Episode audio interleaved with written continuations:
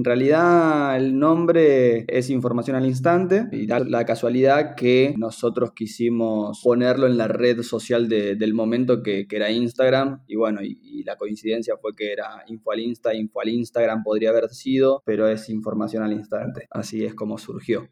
Él es Sergio Sirigliano, cofundador de Info al Insta y yo soy Marino Morduchowicz. Vamos a hablar sobre el trabajo que hacen con su equipo, el alcance y las implicancias de ser un medio de comunicación en redes sociales, los recursos tecnológicos que usan y cómo los afectó la pandemia. No la imaginamos. Jamás. No la deseamos. Para nada. No la pedimos. Sí, del delivery. Pero, aquí estamos. La pandemia que nos parió el podcast que cuenta cómo se trabaja en los medios en condiciones extremas.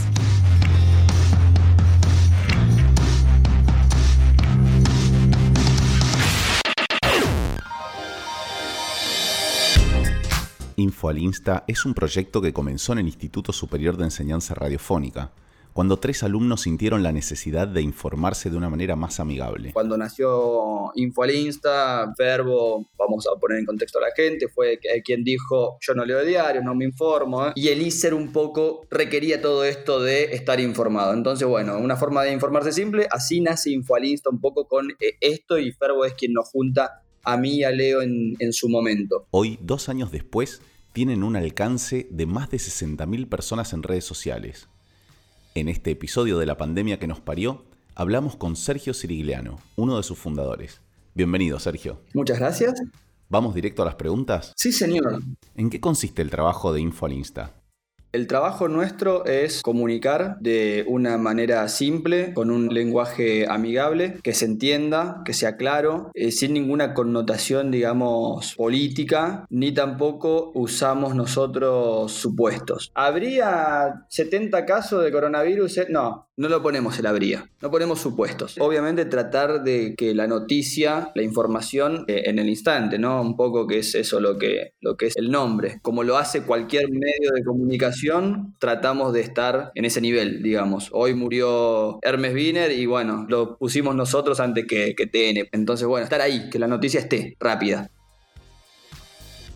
Al ser un medio que funciona en Instagram, uno podría pensar en cierta informalidad pero entiendo que hay mucho trabajo detrás, ¿no? ¿Esto es así? Totalmente. Yo, para que te des una idea, es una rutina y es levantarse la mañana o a la hora que te toque. El trabajo se organiza por franjas horarias, cada uno tiene su franja horaria. Por ejemplo, hoy salió el comunicado de la extensión de la cuarentena. Si bien todos estábamos en, en línea viendo la conferencia de Alberto y bueno, todos estábamos sacando textuales, la información más, más importante y demás en el armado, digamos, somos bastante puntillosos en, en, la forma de redactar, en la forma de comunicar. Si bien obviamente uno va adquiriendo ese entrenamiento, pero bueno, la forma de bajar la información tiene que ser clara y, tiene que respetar lo que nosotros, la, la, forma que nosotros queremos, como nuestro, nuestro sello. Pero es un laburo, realmente es un laburo.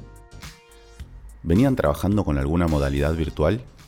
Así nació Infoalinsta, digamos. Infoalinsta nació en la virtualidad, digamos. O sea, fue todo. La comunicación que tenemos nosotros no es presencial. Era presencial en un momento en el ISER y obviamente, bueno, sí, hablábamos mucho del proyecto cuando apenas nació.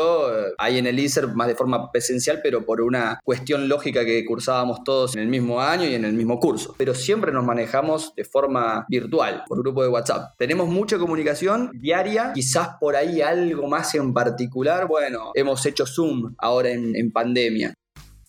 ¿Cómo se modificó el trabajo del grupo a raíz de la pandemia? ¿El confinamiento tuvo algún impacto?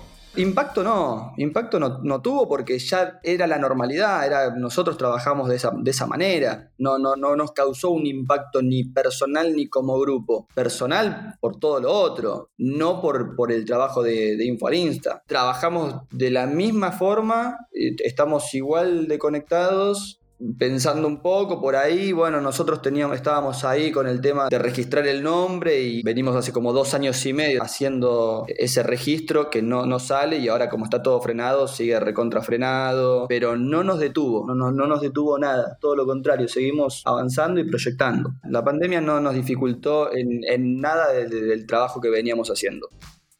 ¿Cuáles son los recursos tecnológicos que utilizan para generar los contenidos? Eh, cuando nació Infoalinsta, sí nos pusimos eh, de acuerdo todos en tener eh, un celular de buena calidad que grabe bien imagen y sonido. Porque nosotros en su momento hacíamos videos explicativos de un minuto de duración de ciertos temas un poquito más complejos, que hoy ya no lo hacemos más, hoy hacemos una especie de diario digital. Infoalinsta lleva un par de años generando contenido de forma diaria. La pregunta un poco es cómo hace el equipo para mantener, para sustentar este trabajo.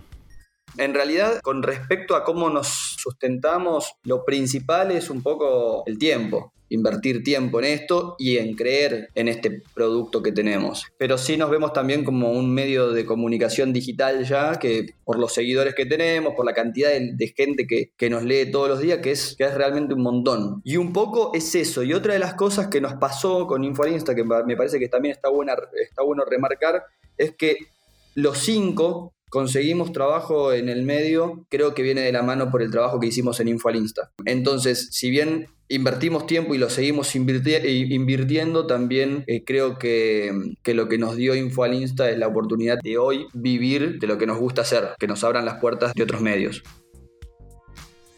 Si bien ustedes ya lo venían haciendo, en este momento hay mucho teletrabajo, trabajo remoto. ¿Pensás que es una modalidad que llegó para quedarse? Yo creo que el teletrabajo es aplicable a un montón de rubros. Hay otros que obviamente no. Creo que, está funcionando, que creo que sí, que, va, a quedarse. Por, lo menos eso es lo que se está medio planteando, lo que está pasando en estos casi 100 días que estamos viviendo. Gracias Sergio por compartir tus experiencias con nosotros. Y como cierre te voy a pedir que nos dejes tu reflexión sobre qué pensás que va a suceder después de la pandemia.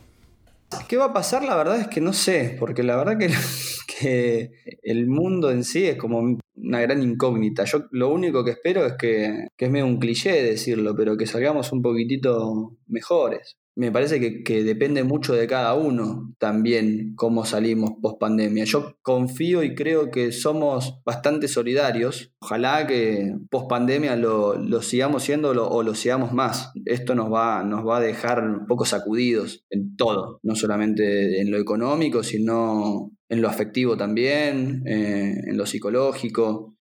Valorar un poco más también todo incluso los, los, encuentros con la familia, con los amigos, como valorar un, poquito más todo y en lo posible poder ser más solidarios para que salgamos adelante.